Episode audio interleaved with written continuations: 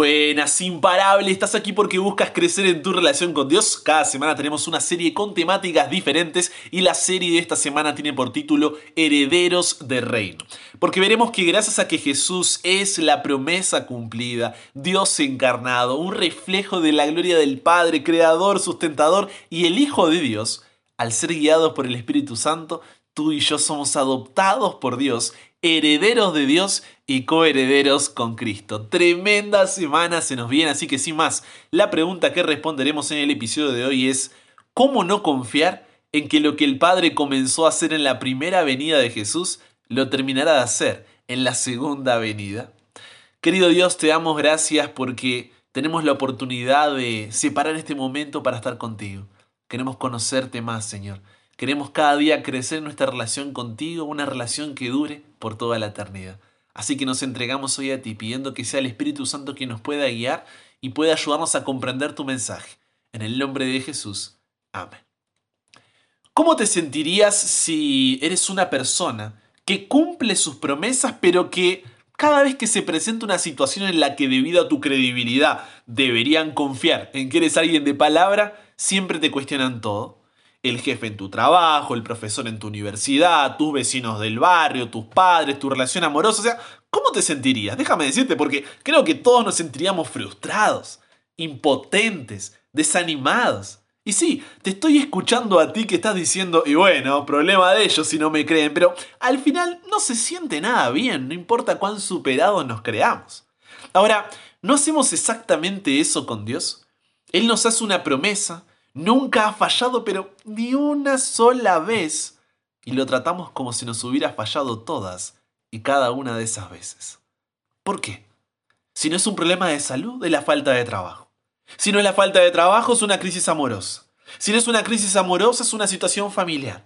Si no es una situación familiar, es la universidad. Pero permíteme mostrarte una cosa, que es que inmediatamente después que Adán y Eva pecaron, Dios les prometió una descendencia un hijo que los libraría del enemigo, recuperaría la herencia que se había perdido y cumpliría el propósito para el que habían sido creados, dice Génesis 3.15.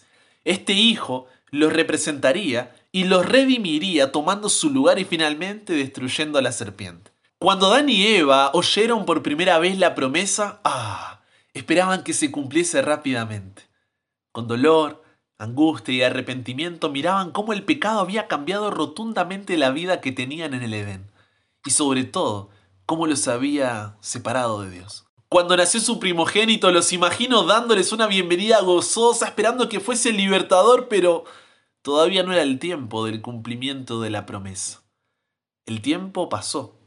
Esta promesa fue confirmada más tarde a Abraham diciendo que tendría una simiente, un hijo a través del cual todas las naciones de la tierra serían bendecidas, dice Génesis 22, 16.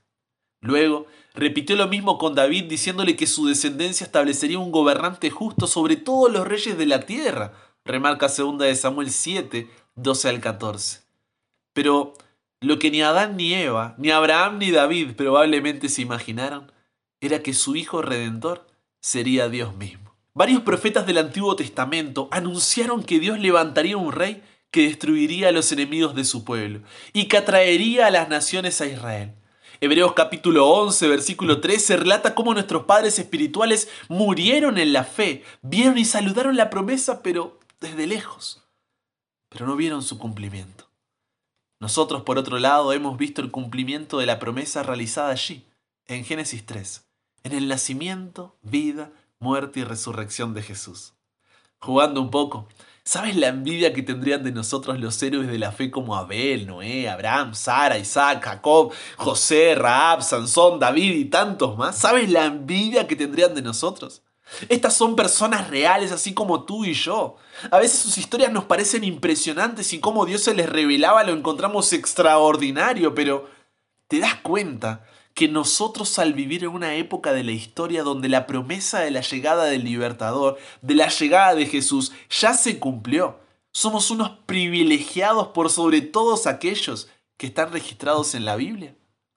Dios prometió que resucitaría a sus hijos e inició anticipadamente su obra con la resurrección de Jesús. Dios prometió una nueva creación y hoy podemos nacer de nuevo por medio del Espíritu Santo. Dios prometió que establecería su reino final y este fue inaugurado en la cruz cuando Jesús derrotó a Satanás, invistiéndose como nuestro gobernante. Todo esto solamente es el comienzo. Pero volviendo al comienzo, ¿cómo no confiar? Todo esto solamente es el comienzo. Pero volviendo a lo que te planteaba al inicio, ¿cómo no confiar en lo que el Padre comenzó a hacer en la primera venida de Jesús y lo terminará de hacer en la segunda venida de Jesús? ¿Cómo no confiar en un Dios que siempre ha cumplido sus promesas? ¿Por qué siempre tratarlo como si no fuera a fallar? ¿Por qué siempre tratarlo como si Él no cumpliera? Así como esta promesa, la Biblia contiene más de 3.500 promesas para ti y para mí. Y algo espectacular es que la Biblia no es un libro que descendió del cielo con un conjunto de reglas y normas que dictan lo que debemos o no debemos hacer, sino que es Dios revelándose, mostrándose en la historia con personas como tú y como yo, para que al ver cómo sus promesas se van cumpliendo de forma pero absoluta a lo largo de los siglos, sepamos que Dios, escúchame bien, es alguien en quien podemos confiar. Hoy quiero desafiarte a elegir tu promesa favorita por lo menos para el momento que estás pasando, y a poder compartirla con una persona. Si la quieres compartir en tus historias o estados, está bien, pero quiero que se la envíes por mensaje a una persona específica y le digas, quiero recordarte esta promesa de Dios para ti. Que tengas un bendecido día. ¿Te sumas al desafío? No sé qué es lo que estás enfrentando hoy. ¿Qué te ha hecho dudar de Dios? Tomar esa circunstancia en tus propias manos o culpar y enojarte con Dios porque al hacerlo te haya salido mal. Pero si quieres crecer en tu relación con Él, hoy Dios te llama. Te llama a recordar sus promesas, porque ante la prueba, la dificultad, la crisis y los problemas, uno puede mirar hacia atrás y tener la seguridad, la certeza de que no tenemos nada que temer del futuro, a menos que olvidemos la manera en que el Señor nos ha conducido y lo que nos ha enseñado en nuestra historia pasada. Querido Dios, Gracias porque vivimos en un momento privilegiado de la historia. Y hoy, al igual que el salmista, queremos decir, en ti, oh Jehová, he esperado. Tú responderás, Jehová Dios mío. Yo no sé cuál es esa oración que estamos haciendo y que todavía no hemos recibido respuesta o pensamos que no hemos recibido respuesta. Que podamos confiar hoy, Dios, que tú eres un Dios que responde, un Dios que es fiel, un Dios que no falla y podamos renovar esa confianza en ti. Nos entregamos por completo a ti, Dios. Cámbianos, renuévanos, transfórmanos, somos tuyos. En el nombre de Jesús oramos. Amén.